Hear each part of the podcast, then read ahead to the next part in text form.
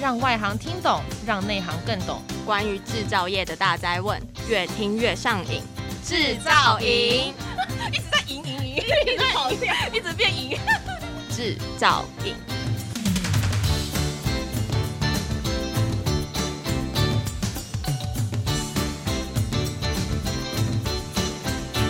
Hello，大家好，欢迎收听专门为台湾制造业推出的 Podcast《制造影》，我是主持人 Annie。Hello，我是主持人 Jada。今天呢，我们要来聊一聊台湾的制鞋，以及是鞋子是怎么做出来，我们要使用到什么样的机器。我们今天很高兴邀请到的是天罡金机的销售营运经理黄博如，让我们掌声欢迎 Will。大家好，我是 Will。天罡金家是台湾制鞋的指标大厂。那随着东京奥运的热潮，制鞋其实也衍生。不少商机，对啊，除了东京奥运之外，今年也有美式足球的超级杯，而且加上呢，有一些国家的疫情控制的很好，所以就逐渐的解封，恢复了正常的生活。那我相信大家在闷了很久以后，都想要穿上鞋子，我们赶快走出户外。其实制鞋啊，它是一门融合广泛知识的精湛工艺，嗯、呃，尤其是在鞋底，因为它关系到穿起来舒不舒服。那再请 Will 帮我们更深入分享一双鞋子到底要怎么怎么让它穿起来是舒服的呢？呃，在鞋业啊，其实它是一个非常重度劳力密集的一个生产制程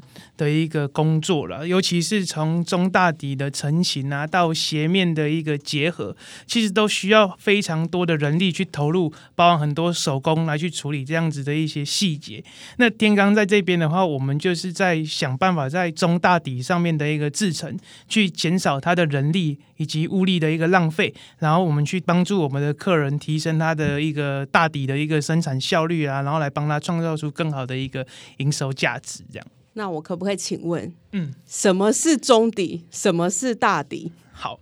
鞋子的制成它其实分成三个部分啊。第一个就是最上层的鞋面，然后中间的部分就是指中底，那接触地面的部分就是指大底。那在针对中底的部分，它主要是要强调的是轻量化跟弹性的部分，这样它就是有点像是去吸收你在踩踏过程中的一些缓冲啊跟避震的部分。那在大底的话，它顾名思义就是在最底层的部分，然后它是跟地面会有直接的接触，所以大底的话，它就会比较强调的是抓地力跟它的耐用性这样子。所以在中底的话，我们用的材料可能就是比较偏向是 EVA 啊，然后如果是以大底的话，它用的材料就可能比较偏向是用橡胶的方式来去取代。那我们知道说，台湾的制鞋业啊，在全世界都有举足轻重的这个位置哦。从八零年代开始，台湾就有所谓的制鞋王国的这个美誉。那当时有一个说法，全世界每三双鞋子就有一双是来自台湾哦。而且这近二十年来呢，台湾的制鞋业已经成为这个身家百亿元的这富豪制造机。我听说现在台湾的首富就是来自制鞋业。那其实啊，从八零年代开始，台湾的制鞋代工。工厂大部分是集中在中南部，尤其包括知名的宝城、青鹿、鸿福、丰泰等，大部分都是在台中、彰化、云林一带。那这边想要请 Will 跟我们简单分享一下台湾的制鞋产业链。没错，现在确实我们的首富就是在就是其中一个，就是我们在做鞋业的一个最大的一个工工厂。然后包含像有宝成啊、青鹿、丰泰这些，其实都是我们的客人。那以鞋业的一个产业的话，它主要就是有点像是把所有的一个鞋子的组成，然后把它做结合起来以后去做生产制造，把它结合起来这样子。那可能会有分成像是鞋面厂啊、大底的化工厂啊，最后包含就是组装的部分。就是组装的部分的话，就是要把整个大底跟鞋面去把它做结合，然后其实这都是需要非常多的人力去完成所有的一个制成。那我们的设备呢，主要就是呃服务我们这些中大底的一个工厂。然后去做生产。那我们知道是在八零年代开始，就是台湾的制鞋业非常的兴盛。那天罡经济刚好也在这样的背景下成立。你们成立于一九八二年。那想请 Will 跟我们简单分享一下，当时创办人是怎么看待这股潮流？那又是在什么机缘下成立天罡经济呢？呃，其实，在创办的初期，天罡其实没有着重在鞋业这个产业，而是比较偏向这种倒台卧室射出机的一个机器生产。那在这样子的一个机械领域的一个区块，其实它在同业的一些竞争下，其实相对的是比较。比较多的，而且他们比较有一些利润低啊，然后贷款的回收期会比较长啊，所以其实对于起步的一个压力是很大的。所以后来在一些因缘际会的一个巧合之下呢，我们就发现了在鞋业这一块，其实它是有很多客制化的部分需要去做琢磨，跟一些在制程上的去克制，帮客人去解决一些问题这样。而在这边的一个竞争性，其实它会相对它是比较一个冷门的部分，所以我们在那时候就毅然决然的去。选择往鞋业这鞋底的一个设备开发上面去做琢磨，然后于是才会有这样子的一个成果，这样，所以我们到现在就是以鞋业鞋底设备的一个开发为主轴。那明年啊，天罡金机就要迈入第四十个年头，那想要请教，呃，天罡是怎么成为国际级的制鞋大厂？那有没有什么印象深刻的案例可以跟我们分享呢？我想成功是没有捷径的，其实就是简单的事情不断的去重复做。那天罡呢，从早期一九八二年的时候，我们就开始在鞋底设备上的开发，然后从第一个成型机到呃一个工厂不到一千平的一个大小，跟不到二十个人的一个铁皮工厂，一直到现在已经成长茁壮到全。集团差不多有三百五十个人左右的一个规模，其实都是不断的去跟客户去做互动，然后去开发出符合客户需求的，包含像是跟 Nike 啊、跟 Adidas 去搭配做开发，然后透过。帮客人在制程端的一个效率去提升他们的一个生产效率啊，其实最近也有在呼应这样节能减碳的一个需求了。然后我们透过这样子去满足客人的需求，其实无形之中客人就会对我们的一个品牌有更大的信心，然后去。帮提供给客人最完美的一个生产解决方案，就是我们不断成长的一个动力。我刚刚有听到两个世界名牌，一个是 Nike，一个是 Adidas。请问市面上还有没有其他的牌子也是用了你们家的产品呢？有啊，包含像是 Skechers 啊，然后 Crocs 啊，甚至到国外像巴西那种 Ipanema、Melissa 这些女，包括女鞋，其实我们的客户，我们销售的一个机台，呃，分布在全球大概有超过九十个国家了。然后目前累积的整个销售机台大概有一万两千台左右，所以几乎是全世界的人可能都是踩着天罡金鸡做出来的鞋底，对，非常非常厉害。那我想要请教 Will 一个问题啊，就是除了你刚提到这很多都是呃运动鞋嘛，球鞋，那皮鞋、凉鞋、高跟鞋，其他这种其他的呃鞋子，请问天罡金机的机器都可以做吗？那对你们而言，哪一种鞋子的制作过程是最复杂的？嗯，其实不管是什么样的鞋类啦，它的差异其实就是在它的一个材料的部分会不太。一样，比如说可能运动鞋，它就可能是用 EVA 加橡胶啊；皮鞋可能它就用一些比较类橡胶的一些材质。那高跟鞋可能就是一些比较偏塑胶类的东西。这样，所以我们其实，在天罡的话，我们的设备包含像刚刚介绍的 EVA 跟橡胶，其实我们包含一些热塑性的材料，我们都有提供对应的设备去提供给我们客人做生产。那制鞋过程中哪个最复杂的话，我想可能每一双鞋都做做出来，其实都是不容易，它都是需要很多人力去完成的。那可能我举个例子，像运动鞋可能会是比较一个不好处理的，因为它包含了中底跟大底，以及它有些形体，看它的设计上可能会有一些复杂的一个，会有不太一样跟复杂，或者有时候它是要做到会变成篮球鞋，其实它。对应的一些材料跟需要的机器是相对是比较复杂的，然后再到后面还要组装，其实都是需要很多人去呃去处理这一块手工的部分。所以我想，如果是这边，我可能会举是运动鞋为比较复杂的部分这样。那刚刚 Will 有提到运动鞋，我有一个比较生活化的问题，就是不知道大家有没有印象，就是如果一双鞋子放在那边太久没有穿，然后你再拿出来之后，它的鞋底啊可能会有脱落，或是甚至就是呃走起来没有像原本这么好走。那想要请教 Will，这是什么原因啊？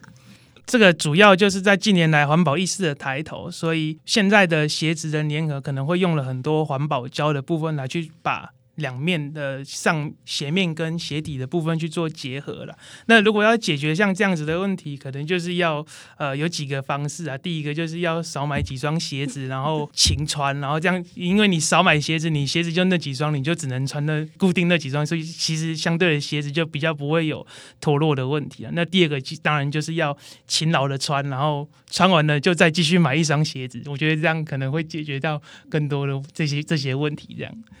那制鞋啊，其实一直是典型的少量多样的制造形态。那这样子的形态之下，是否也很适合走智慧制造呢？那想请问 Will，以天罡经济为例哦，那制鞋设备的制造商在意的智慧制造又需要哪些元素呢？其实，在智慧制造这一块，是我们一直在走的路。我们从二零一八年的时候就全力的把在这一块去做建立跟开发。那除了自己的机台本身的一个产品的连线升级以外，我们其实在针对自己的工厂，我们也做了一系列的智慧化的升级，包含在今年这个二零二一年的一个新厂办，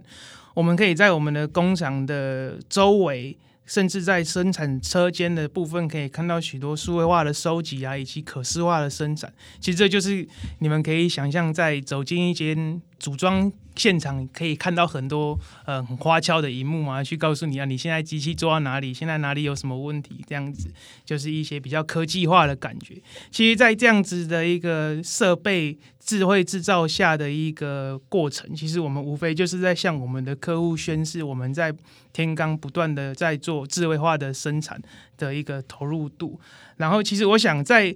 这样子不可或缺的因素，主要有三个了，包含数据的串联，然后再到整个数据的一个集成，最后我们要互相的通讯。然后我们其实要把这样子的资讯去做整个整合以后，就可以做到生产的一个效率提升，然后去做到一些故障的一个预警跟提前的排除。其实这些都是我们不断的在智慧制造上，我们要去努力，然后去达到的目标。那我想要请教 Will，就是鞋子它的这个材料组成啊，或是整个鞋面的结构等等，它会像是 ICT 啊，消费性电子产品，是常常每年都可以创新吗？还是说在这个鞋的这个产业，它可能要大概平均多久的时间，才有可能比一个比较创新性的技术被发展出来，会运用一个比较新的原料呢？其实以鞋业来说，我们不断的都在材料上面跟制成上面去做开发啦。其实它的一个材料创新的一个时间是不太一定的，平均大概两三年，基本上就会有一些新的东西出来。包含像是大众人皆知的这个 Adidas，在前几年，大概五六年前有开发出这个 Boost 的嘛。包含像现在还有一些是用三 D 打印的去做做整个鞋底的一个制成。那像现在还有一些。像是一些物理性发泡的一个开发，其实，呃，在材料的创新上，我想大概它的更新的速度是很快的了。其实他们在材料的创新，其实还会去呼应到一些像减少碳排放的部分，或者是可回收性，其实都是在这几大品牌里面，他们不断的都有在这个地方做投入。那因为减少碳排放嘛，就是。千里之行，始于足下，就碳足迹。我们要 我们要穿，就是真的可以，就是碳排放，然后减少的这个鞋子，就可以真的从这个生活当中去爱护地球。是。那我们知道说天罡经济啊，刚听起来应该都是非常厉害，是提供这种高端啊、高技术的这个鞋机的这个产品设备。那请问是不是也有一些就是比较入门款的这个产品线，让不同的客户族群来做选择呢？那其实天罡我们相当注重这种新产品创新开发的能力啦。从一开始的这个结构设计到呃呃油路啊，到城市软体的整合，其实我们都是一条龙的一个自主性的一个开发。那其实我们服务的客户不只是这些大品牌厂，那包含我们也有销售到其他国家，例如像是印度啊、孟加拉、印尼、巴西，甚至是一些中南美洲跟美国的一些客户。其实整体来说，只要是用这种中大底制成设备的话，天罡都可以提供全面性的服务啊，从我们机器设备啊到模具的开发以及原料的提供，其实。甚至是在制成的一个导入，就是整个生产设备的一个导入流程，其实我们都是提供整套的服务来来给我们全球性的一个客户。感谢 Will 的分享，我这边穿插一段工商服务时间，来自上银科技。